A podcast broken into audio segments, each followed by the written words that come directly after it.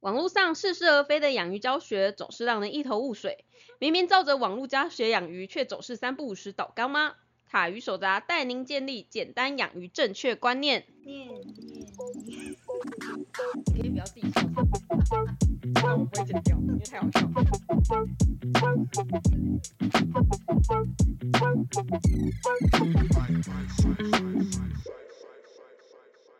大家好，我是塔鱼手札的兽医师阿汪，大家好，他是笑到不行的阿喵。我是塔鱼手札的兽医师阿喵。你自己在那边帮我配音，然后自己笑了出来，到底是想怎样？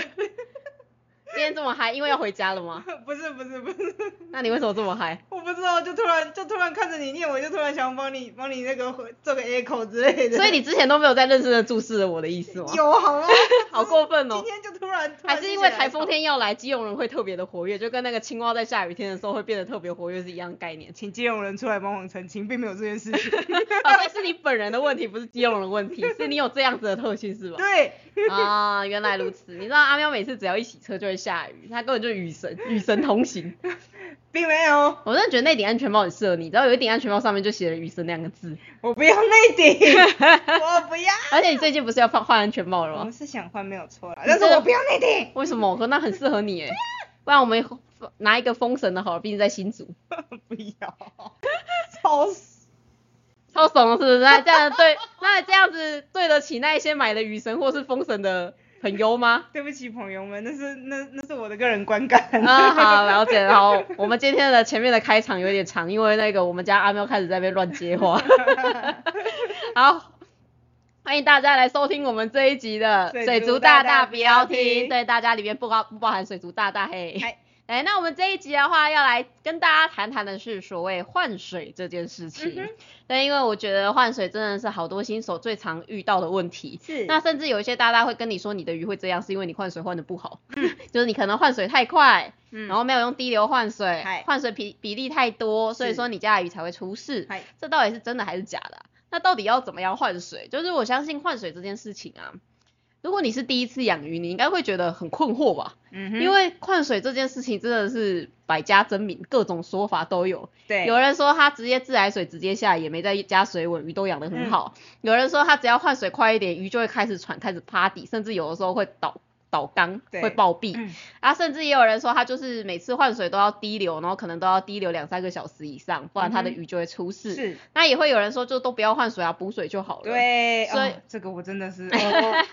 对就翻白眼。对，所以就是到底要不要换水，而且好像有一些人就算只有补水鱼也可以活个两三年呢、就很厉害啊。是，那这样子到底需不需要换水？换水到底是好的还是不好的？那哎为什么我们会需要换水？我们换水到底换的是什么东西？嗯，对，那就在这一集的话，就来跟大家聊聊，就是关于换水的各种各式各样我想得到的事情。是，但，因为我觉得换水它是一个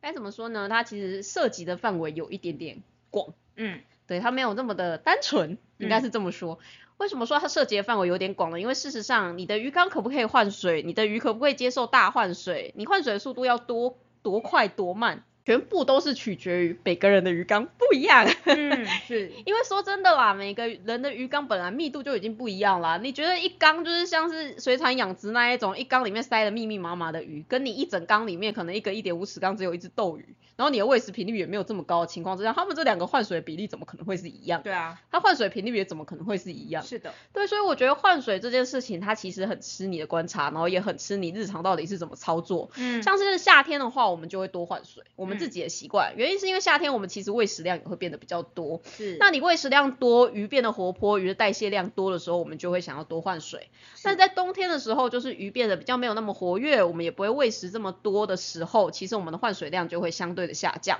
所以对我们来说，其实所谓的换水，它并没有所谓的绝对的一定要怎么样做。而且如果说你又是水草缸的话，它其实就会变得更复杂，因为换水它也会影响到水草的状况。如果你不换水，可能水草状况就不会很好。对，或者是你不会你不换水的话，你就必须要去下肥，不然水那个水草会营养不够。嗨，就是它考量的东西，我觉得其实还蛮多的。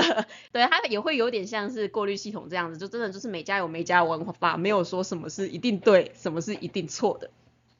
那所以的话，我们今天要来讲的是比较基础一点的东西，就是为什么我们要换水，为什么不能只补水就好？嗯，先来跟大家定义一下什么叫补水，什么叫换水哦，因为我发现虽然我一直以为大家可能会知道什么叫补水，什么叫换水，嗯但我发现其实有不少新手不知道什么叫补水，不知道什么叫换水。是，就我蛮纳闷为什么会有这个问题出现的。嗯，我也我也搞不懂。对，但所谓的补水的意思就是你没有把鱼缸里面旧的水从鱼缸里面捞出来，嗯，你只是单纯的加了新的水进去，这个就叫补水。像是最近天气比较热，然后蒸散的比较快，你的水的水位不是会下降吗？，对，水位下降以后，你再把新的水加下去，那这件事情呢，它就叫补补水水。对，但是呢，如果说你是每天，就是虽然我们希望大家不要这么做，但是你就是这么做，就是你每每天抽大便，然后每一天就是帮它换一点点水，就是抽一点东西起来，洗掉一点东西，然后再把你吸出来这些水丢掉，然后再放入新的水。嗯，这件事情它就叫做换水。是对，所以换水这个事情呢，你会牵扯到是你有主动的把鱼缸里面的水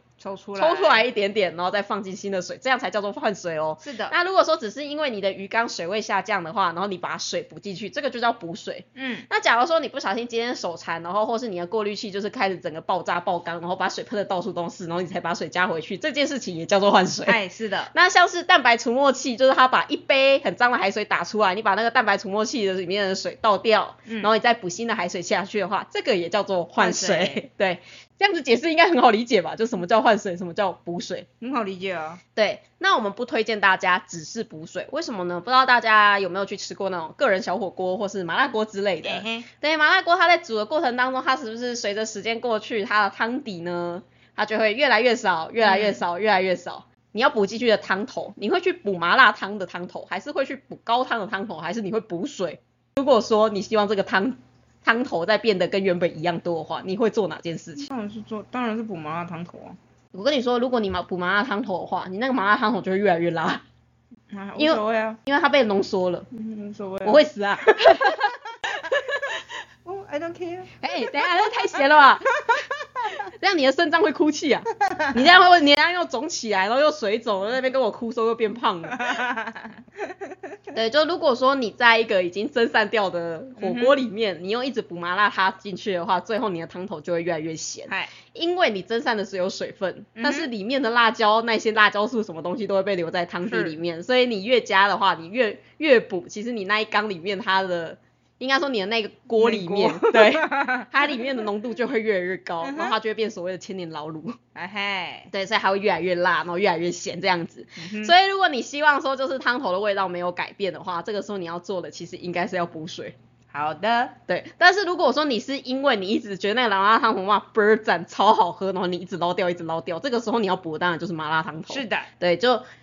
放在那边一直滚，跟你喝掉的情情况之下，你补的汤底会是不一样。嗯哼，那这也是为什么就是很多麻辣锅店他们都会给予两种汤头嘛，大部分就是会给你那种就是纯纯粹的水，或是给你就是它那个汤头的底，让你自己补汤。啊是，是，就是因为这个原因，好的，因为你可能用这种方式去调整出不同浓度的汤底。嗯哼，那鱼缸也是一样，假如一个鱼缸里面你没有换水，你只是补水的话，那其实里面的很多东西的浓度它会越来越高。嗯哼，那很多东西的浓度指的是什么？其实大部分都会是一些离子类的东西，因为离子它在水中就是那样子，就跟你的麻辣锅底里面的辣椒素在那边，它就是在那边，它哦不会自己不见。所以通常那一些只补水不换水的鱼缸，它里面的盐度，然后或者它里面的硬度，它就会越来越高，越来越高，因为这些会东西是不会不见的。哦而当一个鱼缸里面啊，它如果说这一些离子浓度越来越高，越来越高的话，其实对于来说会是一个压力。嗯，对，因为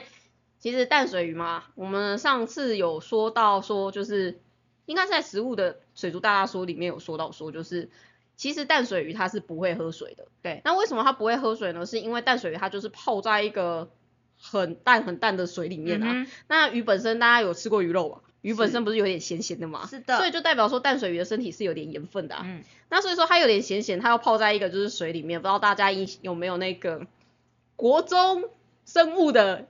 影像，就是红血球，不知道大家有没有做过红血球实验？把红血球放在淡水里面的时候，那个红血球会炸炸裂，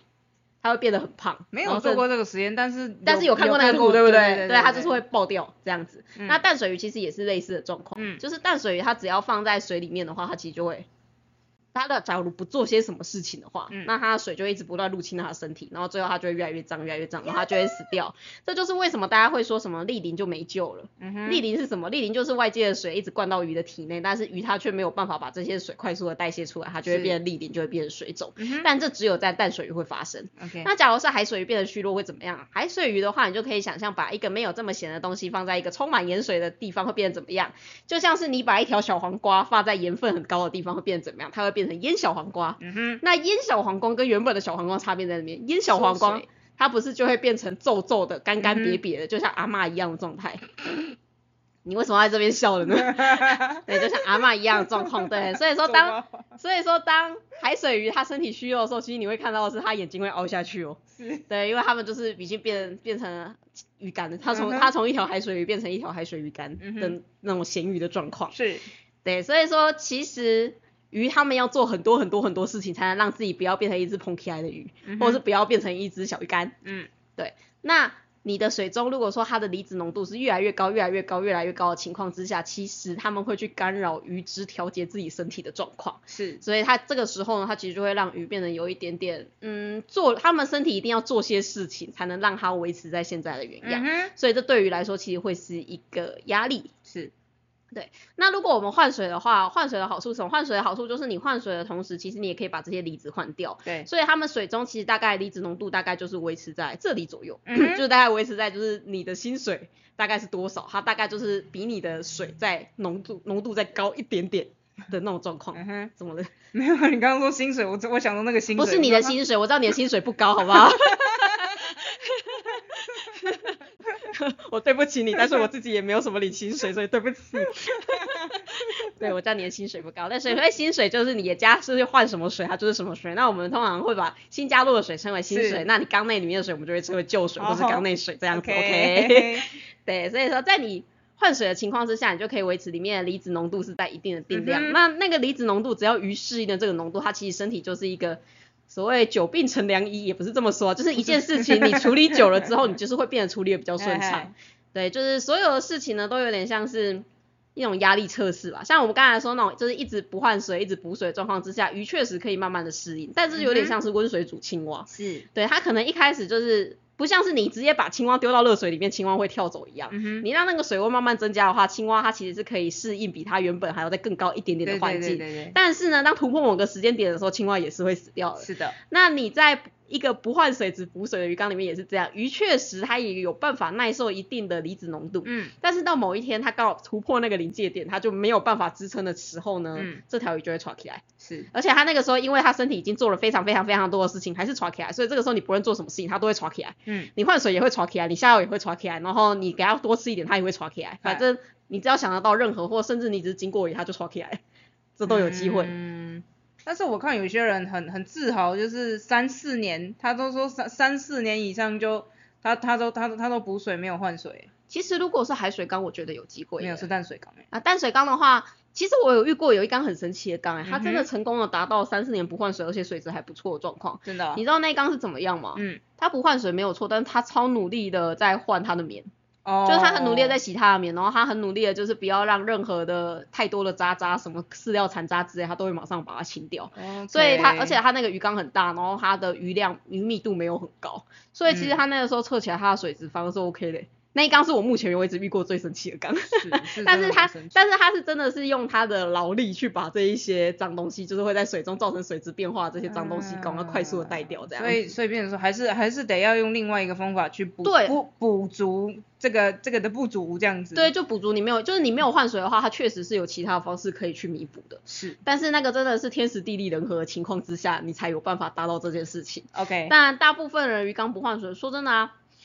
三四年不换水，其实鱼真的是有可能可以忍受得下去，嗯尤其是你喂食量又没有这么大的情况之下，然后你的滤材也没有神经病的塞好塞满的情况之下，嗯其实真的有一些大型鱼只是可以在这种情况之下活个五六年是没有问题的。嗯，可是啊，他们其实活的状况，你要说很好嘛，可能就不会那么好。就可能它的外观可能会看起来没有这么的闪亮，嗯，就它本来会很 shiny 的地方，就是都没有闪闪发光的感觉。OK，或是它本来应该可以再长得更大，但是就再也没有长大。嗯那有一些鱼的表现则是它的鳍可能会有点破破烂烂的，就或很容易破掉啊，然后不容易好。嗯然后或是三不五时，你只要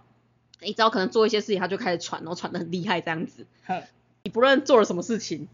稍微过去一下，或者是今天不小心喂了太多，它就开始喘，努力的喘嗯哼，的，就是它会有很多有的没有的小毛病，嗯，但是你不会认为说它是因为没有换水的关系，因为你就会觉得它好像就是有点怪怪，但是还会吃，还会游，状况也还不错，嗯跟之前长得一模一样，嗯，所以你就不会觉得它有问题。哦吼，而且另外一件事情是，通常可以耐耐受这样不换水的鱼缸啊，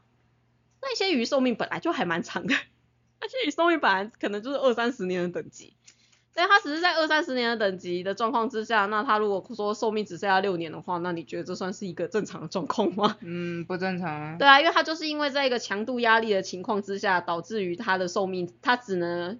消耗他的寿命，让他自己活下来。你知道，有点像是那种动漫主角里面开大的感觉，就为了打赢这场战争，他就只好燃烧自己的生命，拿自己未来的能量来打赢这场战斗。OK，对，是不是很有很中二的感觉？嗯，超中二的。对，但那一些就是不换水鱼缸里面有的时候真的是在经历这种情况嗯。对，他们会老得特别快，好，然后或是会特别不容易长大。OK，对，所以说这些其实都是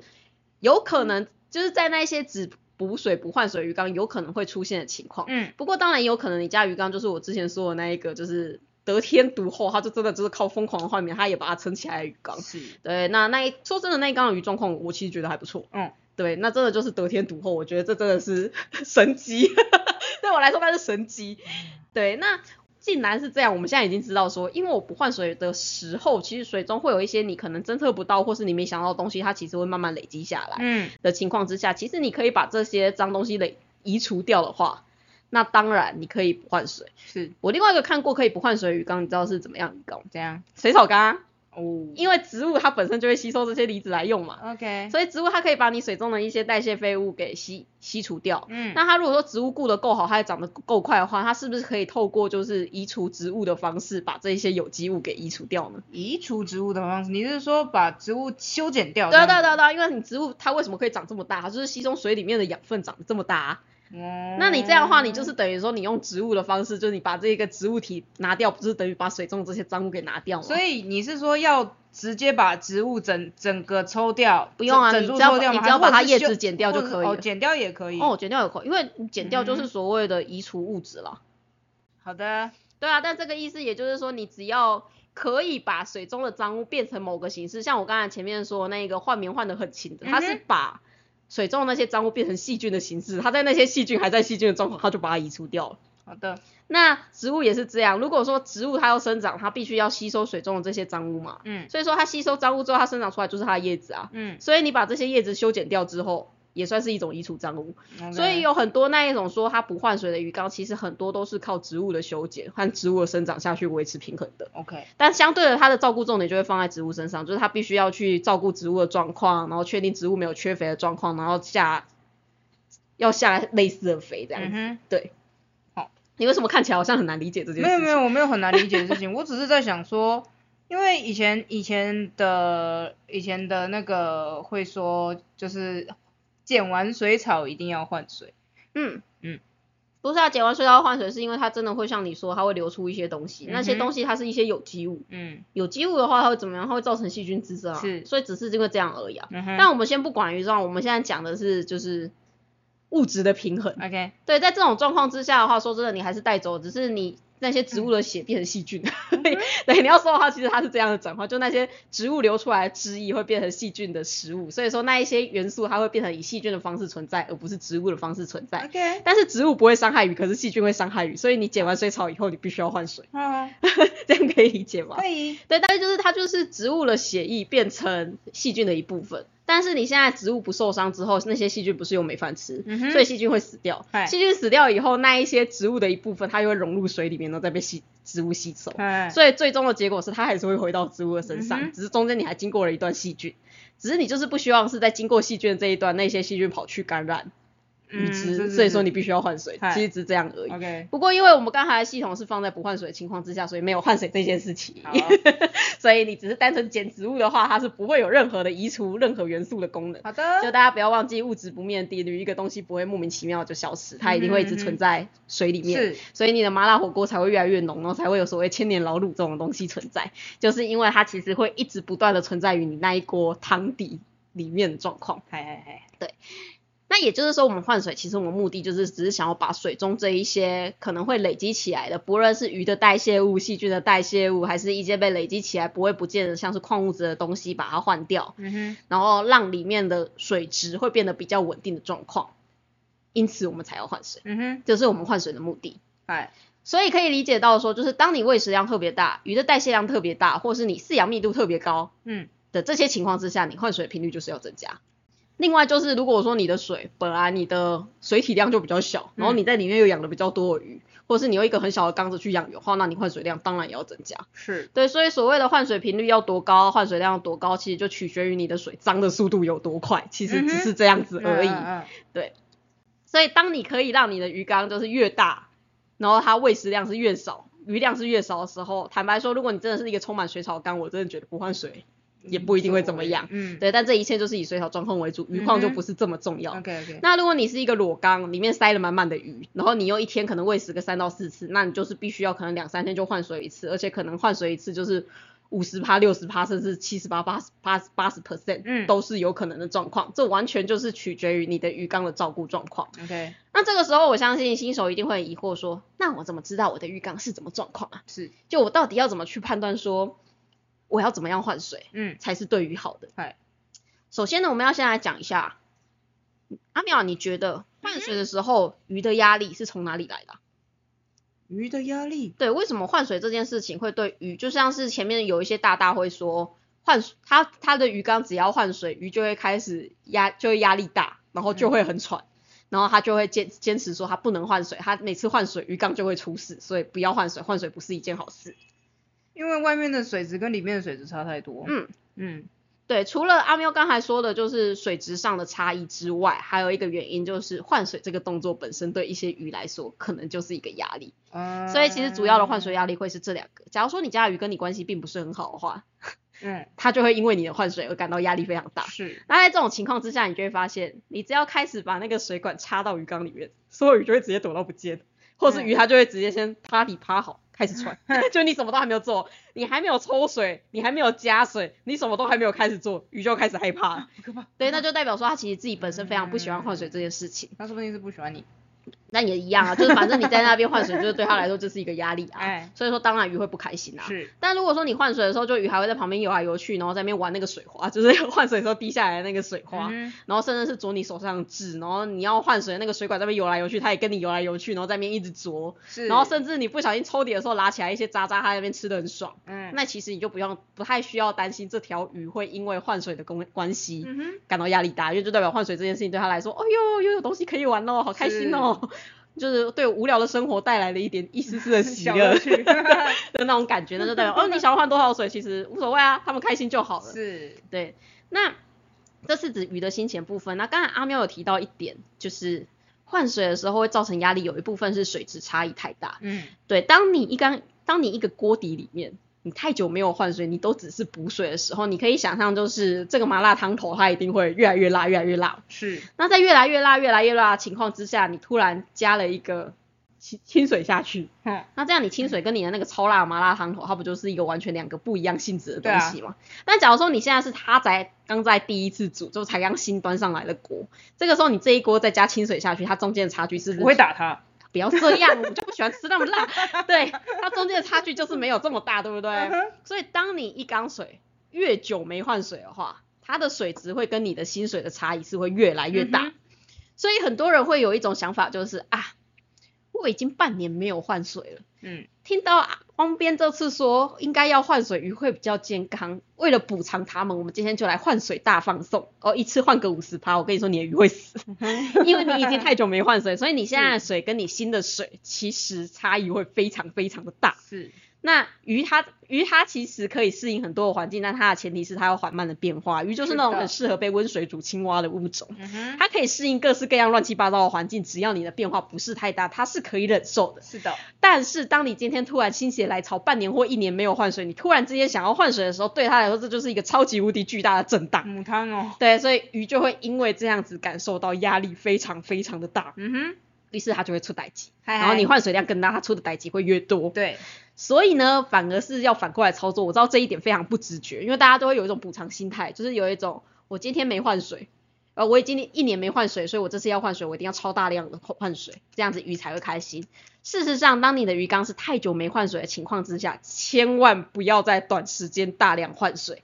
你的鱼缸假如很长时间没换水，那你最近想要改变操作方式，你想要让它慢慢的变成可以适应换水的鱼缸的话，嗯那么这个时候你要做的是。每一天少量的换水五五 percent 到十 percent 左右嗯就够了。而当你发现你换水量大一点的时候，鱼就开始喘，就代表说，哎，这个换水量是不可接受，那就代表你要再换的更少。嗯，对，就是等于说你要慢慢来，而且你可能需要每天去操作，操作到操作到你换水大量一点的时候，鱼也不会出事的时候，你才能慢慢再去增加换水量。是，对，所以说就是当一个缸子已经是这个样子的时候呢，其实它会需要花更多的时间下去矫正它。那也不要想说，那我就直接整缸砍掉充电，直接把鱼换到一个新的地方去，那就好啦。没有，这鱼也会死掉，因为那也是一个超级无敌大的震荡你。的鱼也会去新的地方。对，是的，所以请不要这么做。就真的已经做了这些事情，你又想要把它改正的时候，你就真的就是慢慢来，就是花时间慢慢来。每天换个十趴，然后都没有问题的话，就是每天十 percent、十 percent、十 percent，连续换了一个月之后，是的，你再慢慢增加换水量。如果你发现鱼都可以接受，那最后再回归到你自己理想中的换水量，嗯其实这样就可以了。但是假如说你是每天都换水的人的话，说实话，你想要换多少的水，根本就不会有水质震荡的问题，因为水的污染的速度并没有这么快，除非你很白目的，就是要在一个一点五尺缸里面养一百只红莲灯，那就另当别论。但是如果你是在正常的养鱼的状况之下，其实你一个礼拜换一次水，它的那个水质的变化差距都不会太大。嗯嗯所以在这种情况之下，说真的，你想要换三十趴，你想要换五十趴，你想要换七十趴，开心就好。对，只要你的鱼就是它放完换完之后没有什么压力反应，要注意哦，一切的换水都是以鱼只有没有压力反应为主。只要你发现你换完水鱼没有任何的压力反应，就代表说这样子的换水是 OK 的。嗯，没有什么绝对好的换水跟绝对不好换水，一切都以观察为主。因为就像我们刚才最前面说的，换水它就是一个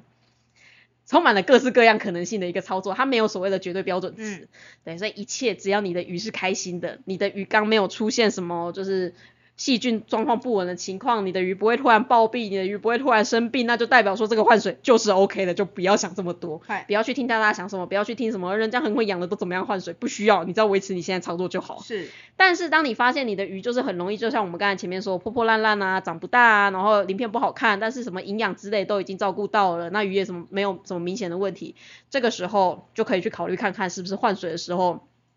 可能是太久没换水，或是换水量不够，或是水脏的速度其实比你还想象的还要快的这些事情。哎，那讲到这边，一定又会有人想说，想要问说，那我怎么知道我的水脏不脏啊？有没有什么样子指标可以让我知道说我现在的水脏不脏？我到底应该要换水多少？我的水缸才才是干净的？你喝起来的没有甘甜的话就，就是脏。等一下，请不要这样子好吗？请不要这样子好吗？这个这个太直觉了，因为有些人真的没有什么味觉，你知道吗？对他们来说，嗯，水就是水啊，没有什么问题啊，就是水啊，它就是水啊。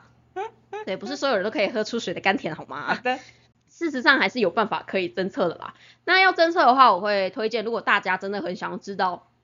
自己的水有没有脏掉的话，这个时候就要靠水质水族试剂了。嗯，那试剂的话，可以用的有三个，第一个叫 NO 三，就是硝酸盐，是，因为所谓的硝酸就是消化细菌代谢之后最后的东西。嗯，所以它在如果你没有换水越久的话，理论上来说，如果你的鱼缸里面没有任何的细菌，呃，不是没有任何细菌，没有任何的水草的话，那么你的硝酸盐的浓度应该会逐渐累积下来。所以你可以把你的硝酸盐当做其中一个数据，就是当你你可以设定一个，就是当你鱼缸里面的硝酸盐超过可能十或二十的时候，就代表说你该换水的时候。嗯，那这个时候换水的话，其实你就是大概换三十 percent。十五 percent 到三十 percent 其实就可以了。那大部分正常的鱼缸，坦白说，大概一到两个礼拜换水十五到三十 percent 之间，其实就已经可以维持它的状况了，是，是维持的状况。那当然，如果你想要多换一点，只要你的余况没有问题的话，也是 OK 的。但是其实最少最少是可以换到这样子的这样子的频率，其实就已经够。但这边要注意哦，是那种有系统的完整的鱼缸哦，不是说那种斗鱼一小杯，什么系统都没有，然后你一个礼拜或两个礼拜给我换一点点，那样子是不行的。因为这一切的前提是它是一个有系统，密度是正常，鱼量没有爆炸，然后你也没有在里面乱塞一些莫名其妙东西的鱼缸才是这样子的比例。那如果说你的鱼缸不属于这一类型的话，那你的换水频率就会是不一样的哦。嗨，对，所以第一个指标的话是 NO 三，第二个指标的话会是 KH 或 GH，就这两个二选一就好。因为在你一个比较久没换水的鱼缸，如果说你的缸子里面本身的 pH 值是大于六点五以上的话，那你可以看 KH 值。嗯就当你发现 KH 值它已经降到比较低的状况，就是跟你的薪水比起来，它是一个比较低值的状况，可能低个一阶或两阶，那就代表说你该换水了。因为 KH 值它是在水中有细菌代谢的时候，嗯它会逐渐的被消耗掉的东西。对，所以当它被消耗比较多的时候，就代表说你该换水了。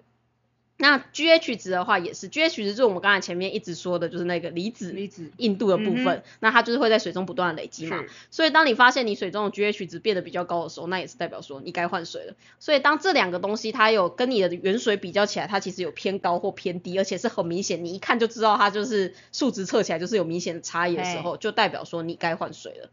对，因为像我们自己。我们自己工作室里面的鱼缸，其实我不知道 多久没换水，我们大概最长是两个礼拜都没换水吧。GH 值跟 KH 值其实都没什么变化。是对，就是一个嗯没什么变化的情况之下，所以你有在正常换水的情况之下的话，其实这两个值它的变化幅度并不会太大。嗯哼，那第三个你可以侦测的值，最直接的就是 TDS。有一些大大会很喜欢测 TDS 这个字，然后他就会说 TDS 要维持在多少以下鱼才会健康。但其实 TDS 跟鱼的健康并不是这么直接关联性的。嗯不过 TDS 它的好处是因为 TDS 它就是测水中所有游离的离子嘛，嗯所以你可以就是真用你的薪水，或是用你缸内的平均去设一个基准值，就你可以说，就大概我的缸内的 TDS 它高于多少的时候，就代表我该换水的时候，其实就这样子而已。嗯因为 TDS 不用想那么多，虽然这个名词听起来很难，它就是一个水中离子的浓度总称，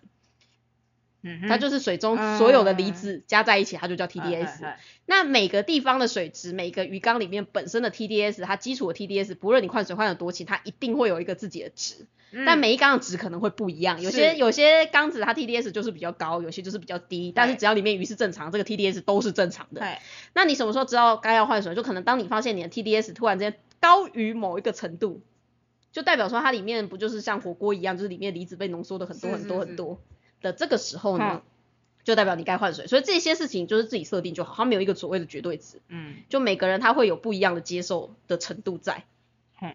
你为什么看起来很难理解啊？没有，我只是没有没有办法去想那么多。我想说，反正我一个礼拜就换一次水，就是这样子而已。是也可以啊，这也没有对我问题啊。来说，对对我来说啦，对我来说。对啊，就其嗯实说真的，对一般正常的事主，我真的觉得你只要在意 NO 三就好了。嗯，那你知道，就是想想到的时候，一两个礼拜换一次水，其实就够，不用想这么多。但是因为有一部分的事主他会想要知道，就是比较明确的，我就只好就是多说一点。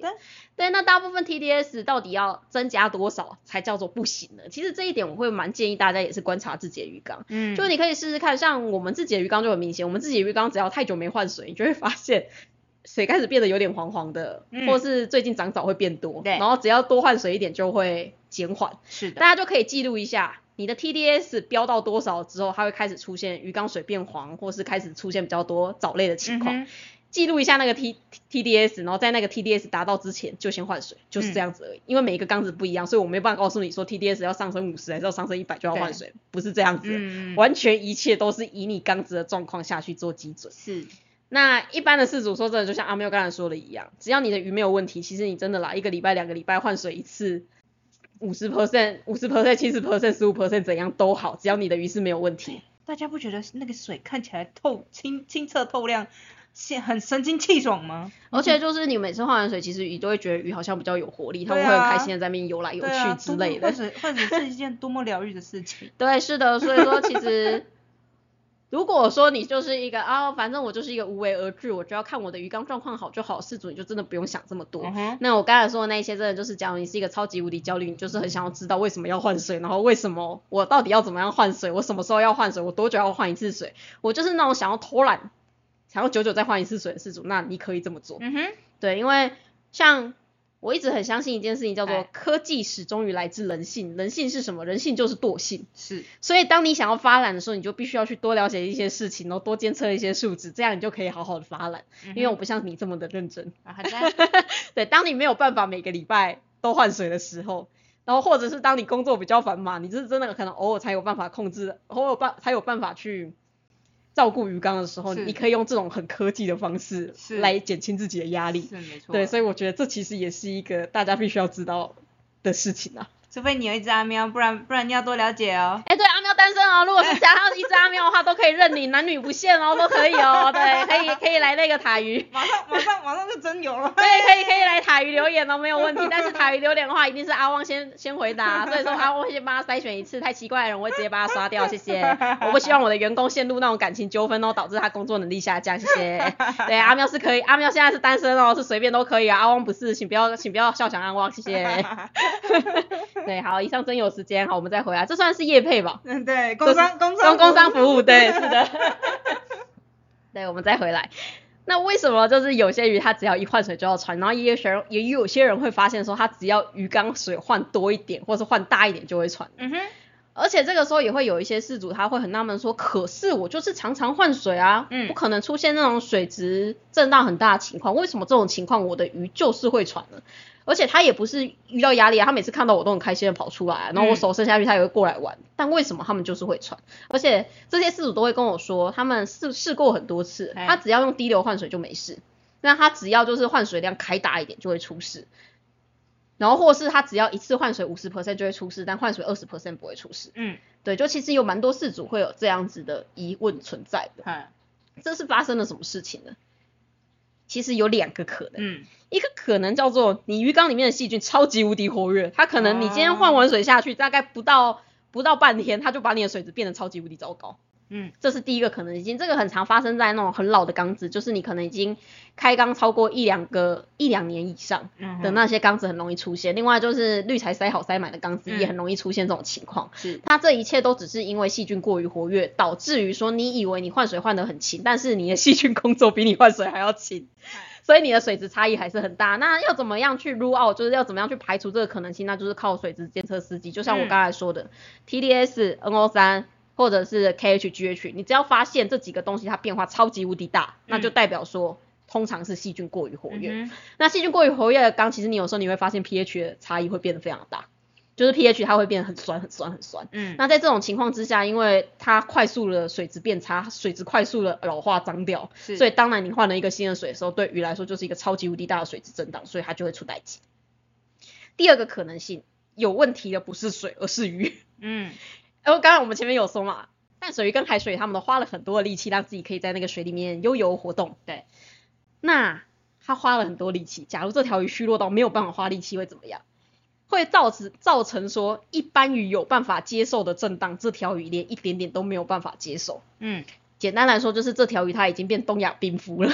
它已经落到一个不行就是连正常鱼只可以接受的事情，它都没有办法接受，所以才会你不论换水多么辛勤，不论这个水质多么的坚劲，你家的鱼就是会出歹气。嗯。对，所以第二个可能性其实是你的鱼身体太脆弱。而且啊，第二种这种鱼很脆弱的状况之下，很多饲主会跟我说，可是他平常都会吃啊，活力也很好啊，他还会去揍别人呢、但是就是每次换水他就会出歹气。嗯这是有机会发生的，原因是因为通常这一种很喘很喘没有办法接受压力的情况，它只是一些些微量的很少很少的一些元素缺乏，嗯就是一些非常不典型的营养缺乏的状况。嗯那这种情况之下的话，其实它不会影响到这条鱼的日常生活，但是它们在遇到压力的时候会特别容易出事。对，这简单来说就叫做压力不耐。而这件事情就是鱼身体不好这件事情，其实在大家带新鱼回来的时候很常遇到。嗯哼我相信各位去水族店里面挑鱼，一定会尽量挑健康的鱼回来，然后它看起来在水族店里面也是游的非常好，嗯哼皮色漂亮，是该有的症状，看不是该有的症状，该有的表现都有，也不会趴在旁边，然后你手举起来，它也会很开心的过来要食物吃。嗯但是为什么？只要我一打包，把它包回家，在路上摇摇晃晃，回到家以后放到新缸里面，它就马上嗝屁了。嗯对，而且嗝屁之后，你要打电话去骂水族店老板，水族店老板会回你说：“可是你看啊，我现在这边的鱼全部都很健康啊，那是你的问题，那是你操作的问题。嗯这种情况很常发生。嗯，其实这些情况你也不能怪老板，因为他在他看起来鱼就是健康的，没有错。这一类型的鱼，它就是属于那种比较少量的营养缺乏，嗯。所以这一类型的鱼，它们其实大部分状况都是好，但是它不耐不耐压力，它只要遇到任何一点点压力，它就会窜起来。对，那这种情况之下，其实你就是要去检视它的饮食，然后去帮它补充一些维生素，因为大部分都是维生素类的缺乏或是一些饮食上的不适当嗯。所导致的问题。嗯对，所以有的时候你看到鱼只要一换水就出事，其实有的时候你可以想，是不是大大的鱼其实很体恤啊？其实大部分都是这种哦，因为我不知道为什么台湾人好喜欢单一饮食喂食啊，这个我很难理解，嗯 尤其是在那个龙鱼超级常见。啊是，对只会猪瘟景，对，只喂猪瘟锦或只喂泥鳅，only 泥鳅。嗯然后每次我跟事主说你要多喂它一些其他东西啊，他都会跟我说啊，可是他就只喂猪瘟锦，他就他就只吃猪瘟锦，他就只吃泥鳅啊。我试过之前丢冷冻饵料，他都不愿不愿意吃，之前丢饲料他也都不愿意吃啊。把嘴巴掰开啊，呃呃，不行啊。然后我就会很想问说，你们到底有没有花时间训狗啊？嗯对啊，对，就其实我觉得这个跟养狗一样，其实养狗你就是要教狗，你就是要教它规矩，你不能就是放放任它想做什么就做什么，嗯因为我觉得这是属于饲主的责任。对啊，那我其实觉得训儿也是饲主的责任之一，嗯就是你就像是你没有你不会放任你自己的小孩，你自己的小孩说妈我要吃炸鸡，我就是想吃炸鸡而已。难道你会就是这样说？哈哈哈，那你就吃炸鸡，那我就每餐买炸鸡给你吃吗？知道他怕啊，你要好好，还好你没有要生小孩。哎、对，刚才真有要记得啊，阿喵是不不想不想生小孩的、哦，所以如果你未来有想生小孩，请不要找阿喵，因为他不会帮你生的，他超讨厌小孩的，谢谢。烦死，对，就是这样子，所以说就是 你不会让你自己的小孩只吃一种炸鸡，就算。你为什么要喂小孩吃炸鸡吃到他怕？就是因为你不希望他只吃炸鸡，你才会有这种行为吧？嗯哼，那大部分的那种只会单一饲料的饲主，我觉得他说哦好啊、你吃炸鸡好啊，他哭着要吃炸鸡，那我就给他吃炸鸡，嗯我没有再尝试其他。他说啊他就不想吃饭啊，我为什么要这样子虐待小孩呢？我觉得这样子没有人权，小孩有他自己的选择能力，是他有智商，他应该可以自己选择。对，问题就是在于说。你是他的饲主，你是他的家长，你就应该要教导他这件事情。而且为什么要去教导他？为什么要去限制他心灵的福利、心灵的自由？嗯就是因为这件事情最终会导致他的丧命。是所以你必须要去做这件事情。哎哎哎那你如果说真的很认真训饵过，然后他真的没有办法接受，我也不会怪你。对但是大部分我遇到这种只吃单一饲料的，只让鱼吃单一饵料的饲主，大部分都是没有经历过训饵这一段，他就只是单纯的把食物丢下去说啊，他就不吃。我已经丢了好几次，但他就不是，他就是不吃。嗯，训饵没有那么简单，训饵不是，训饵不是就是你把饭端到小孩前面跟他说。你要吃不吃随便你，反正你不吃我还会给你吃炸鸡。那这样子哪个小孩要听你的话？真的，对，就是你还是要给他一点限制，像是故意饿他、啊，或者是故意的把那个食物做的很好吃啊。就是像像有些人家长不是就会在汉堡肉里面夹红萝卜吗？然后或者有些就直接用揍的，用打的啊。对，就然后或者就是用不同的方式调味红萝卜，让他看不出来，然后他就会吃掉。就是用这种各种方式，为什么家长要这么辛苦而去让小孩去接受这些事情？就是因为这个东西对他的成长、对他的发育、对他的健康才是有意义的啊。是，那鱼也是一样，你所谓的训饵是你要想办法，就是要么惩罚他，不让不准让他吃其他的东西，让他没有机会挑食。嗯因为有时候鱼真的是过得太爽，他就在那边等你说，没错啊，反正我可以饿，我就饿到你会给我炸鸡的那一天就好了，我还怕你不给我东西吃，反正我要挟，我知道你这个人超容易被情绪勒索，我表现的可怜一点就会掉下来。对鱼是一个很会做情绪勒索的生物，所以千万各位饲主不要变成鱼奴，因为他们真的会勒索你，而且勒索的能力非常的强大。对，对，所以这个时候你就是跟他赌，到底是你先输还是他先输。没错，这是第一个方式。第二个方式是，有的时候他们不想吃东西啊，不是真的不想吃，是他不知道那个可以吃。嗯，那这个时候其实很简单，就是如果你平常就是给他有一点训练，就是像是我如果说只要打响指，或者说我只要把我的夹子放到水里面，就代表有饭吃了。那这个时候你就前面就是几次就夹他喜欢吃，中间突然混了一个他不喜他他没吃过的东西，嗯。那、如果他吃到，他就会冲过去这样，，对，他会冲冲过去含着，然后通常这个时候你会发现鱼会定格一下，就是哦这是什么，嗯。然后就摇一摇。有些鱼可能会吐出来，但有些鱼吞掉，那就代表驯服成功。对大部分他们都可以接受。嗯，那其实有些鱼它咬咬吐出来，通常试个两三次之后，他们有一些也会愿意接受。是，对，那另外一个真的没有办法，这条鱼就是真的超级无敌倔强，它就是不愿意吃。那怎么办？就像是那个小孩不喜欢吃红萝卜，那你就把红萝卜切一切，塞到汉堡肉里面让他吃啊。嗯，那也是一样，如果说这条鱼它真的不愿意吃饲料，不愿意吃其他东西，那你就把饲料塞到生饵里面，或把饲料塞在那个朱文锦的肚子里面让他们吃，这也是一个方法。是，所以其实有各式各样的方式可以骗你家的鱼去吃。你是一个人类，人类是动物里面以智商为为重的生物。是，你要跟我说你的智商比不上一只龙鱼吗？一只龙鱼它就可以让你束手无策，没有办法塞它任何东西吃吗？就是说，你这样太愧愧愧对于成为一个人类了吧？所以这样我会评估说，就是、嗯、你的智商可能连龙鱼都不如我，连连龙鱼都知道怎么样控制你哦。是，对，所以请大家多多动一点脑筋，它是你们的宠物，可以多多动一点脑去讲这件事情。对，所以说，当你发现你的鱼在你水质确定都没有太大的差异的时候，但是它却没有办法接受任何一点换水，所以其实大家要考虑一下，是不是饮食上面真的太过于单一，或者是不是他其实状况并不是这么好，或者是他曾经的被下过太重的药，导致他的身体状况不好。那这种情况其实真的就只能透过食物的方式下去补充，然后尽量维持水质的干净。然后当你发现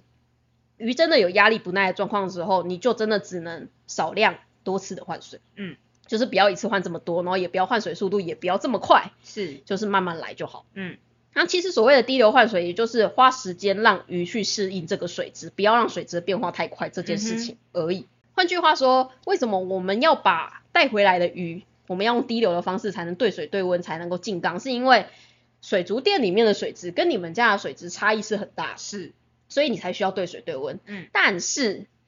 如果说你都在你家养鱼，你都是用同一个水源的话，那基本上你有在好好换水的情况之下，它的水质差异就不会太大。嗯，那这种情况之下，你就不需要滴流了。对，你就是直接水直接开，直接下去。其实说真的，十分五分钟、十分钟甚至半个小时内换完都可以，嗯，是没有问题。但不要忘记，我们一直在强调，一切都是以鱼的反应为主。对只要鱼不能接受，那就是不行；只要鱼可以接受，那就是可以。嗯，但不用这么的小心翼翼。是，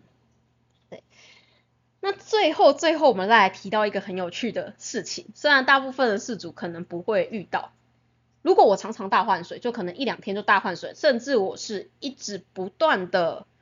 让水 over over over 是什么？溢流，对，不小心就 是只记得术语，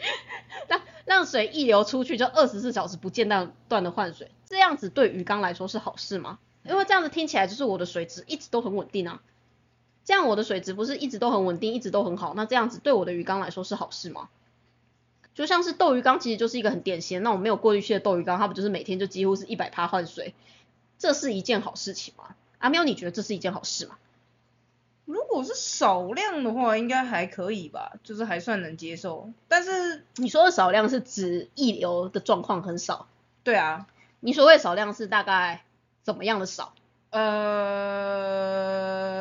你会觉得这个词有一点点尴尬吗？对，这这这有点尴尬对啊，我一天不可以把水完全换换掉一次，这算少可量吗？能一天一天只会换个大概三分之一之类的吧。嗯，就是它的溢流是一天换个三分之一，但不是整个换掉对对那种溢流。对对对对对，嗯，那但是你会觉得太大量就不是一件好事。嗯，对，那每天换水你会觉得是一件好事吗？每天换水当然。先先不管水草，因为我知道水草有时候需要每天换水，先不管水草它不重要。如果每天换的话，每天换的话就怕就是怕就是怕鱼的鱼的压力会太大。你是说哪一部分呀？因为如果说这条鱼它完全不怕你换水，嗯那如果说这条鱼它其实因为你每天换水水质也不会差异太大，嗯，那为什么换水的情况之下鱼压力会太大？不对，我觉得我觉得压力太大的是人类。反正你很难每天换水，就你累得半死还要每天换水这样子。种在小缸养斗鱼的饲主，其实很常遇到这种情况，嗯就是他们一开始都会觉得勤能补拙，嗯就会觉得我不愿意，我不愿意装过滤器，因为我没有那个开销，我没有那个钱，然后我就是鱼缸就只能小小，但我又很想养一只生物，那我就是靠努力的每天换水嗯来达成这件事情嘛。嗨但是啊，所谓天有不测风雨，人有旦夕祸福。你怎么知道你会不会哪一天刚好在路上就很衰小了被三道猴子撞死呢？也不用到撞死啊，你只要撞到就是没有办法当天回家就好了。嗯哼，对，七天后再回家，不是？对，就然后或者是你刚好今天不小心出了一个大包，被主管要求你要留下来，把这件事情处理完以后才能走，还是刚好很不幸的，你女朋友今天吵着要跟你分手，你只能赶去远距离的地方安抚她的这种情况之下，或者是好不容易终于疫情解封，我好想要出去玩个五天，但是没有人可以帮我照顾鱼，嗯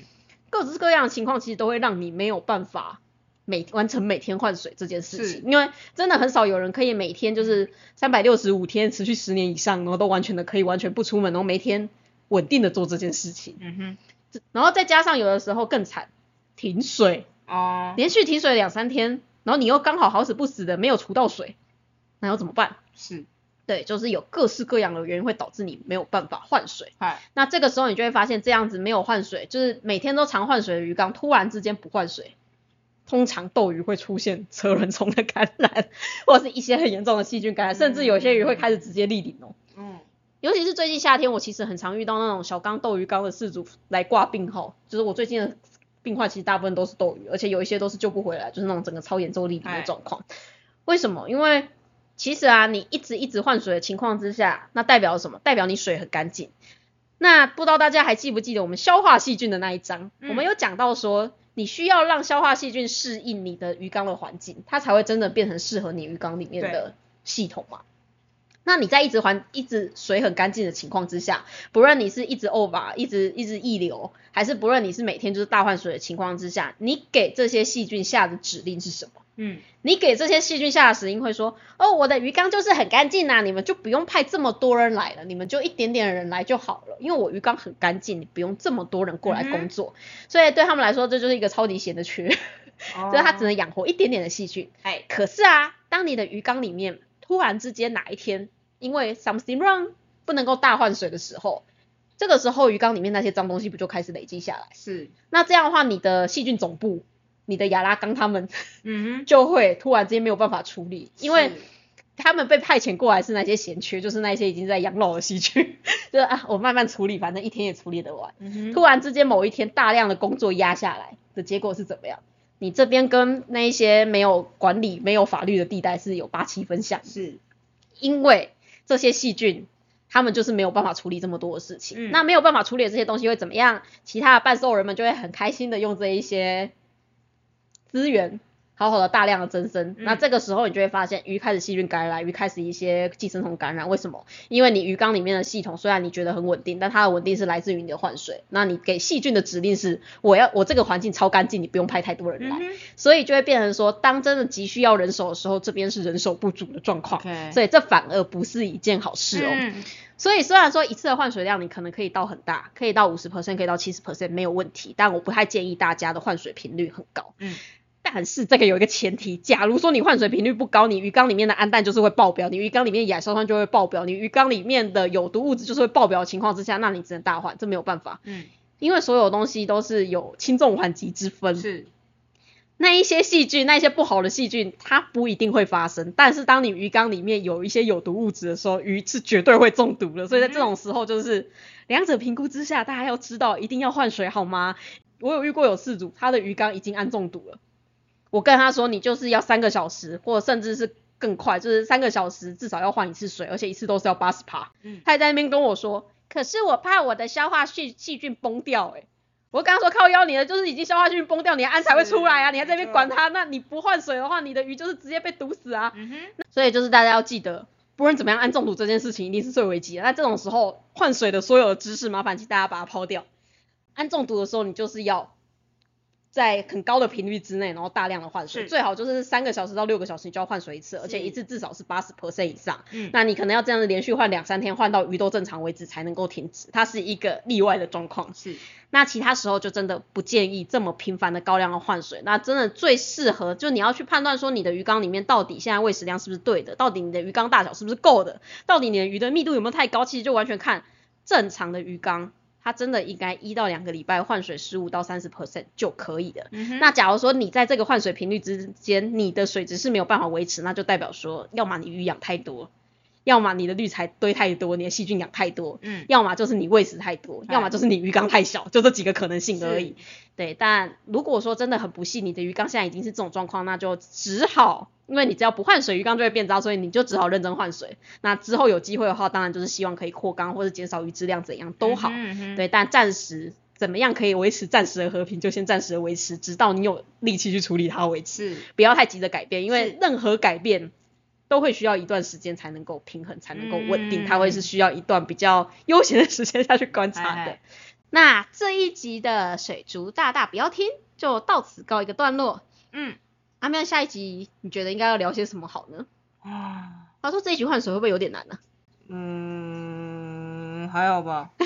不知道，我觉得这一集里面你好像很多出现很多问号、问号、问号的状况，没有啊，还好吗？我只是我只是把我的问题提出来而已，我没有我没有什么那个呃，理解上的障碍这样子。理解上障碍好好好，了解了解了解。对，嗯如果大家觉得太难的话，也可以留言跟我们说，我们可以再调整一下那个难易度。对，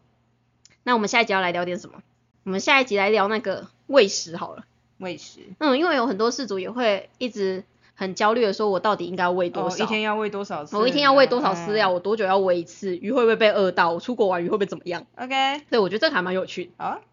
而且其实喂食，嘿嘿，喂食跟很多鱼的行为有关，所以其实我蛮喜欢这一块的。好的，对，那我们下一次的话就来跟大家聊聊，就是所谓喂食这件事情吧。对，那我们这一集就到此告一个段落，大家拜拜，大家拜拜拜拜。Bye.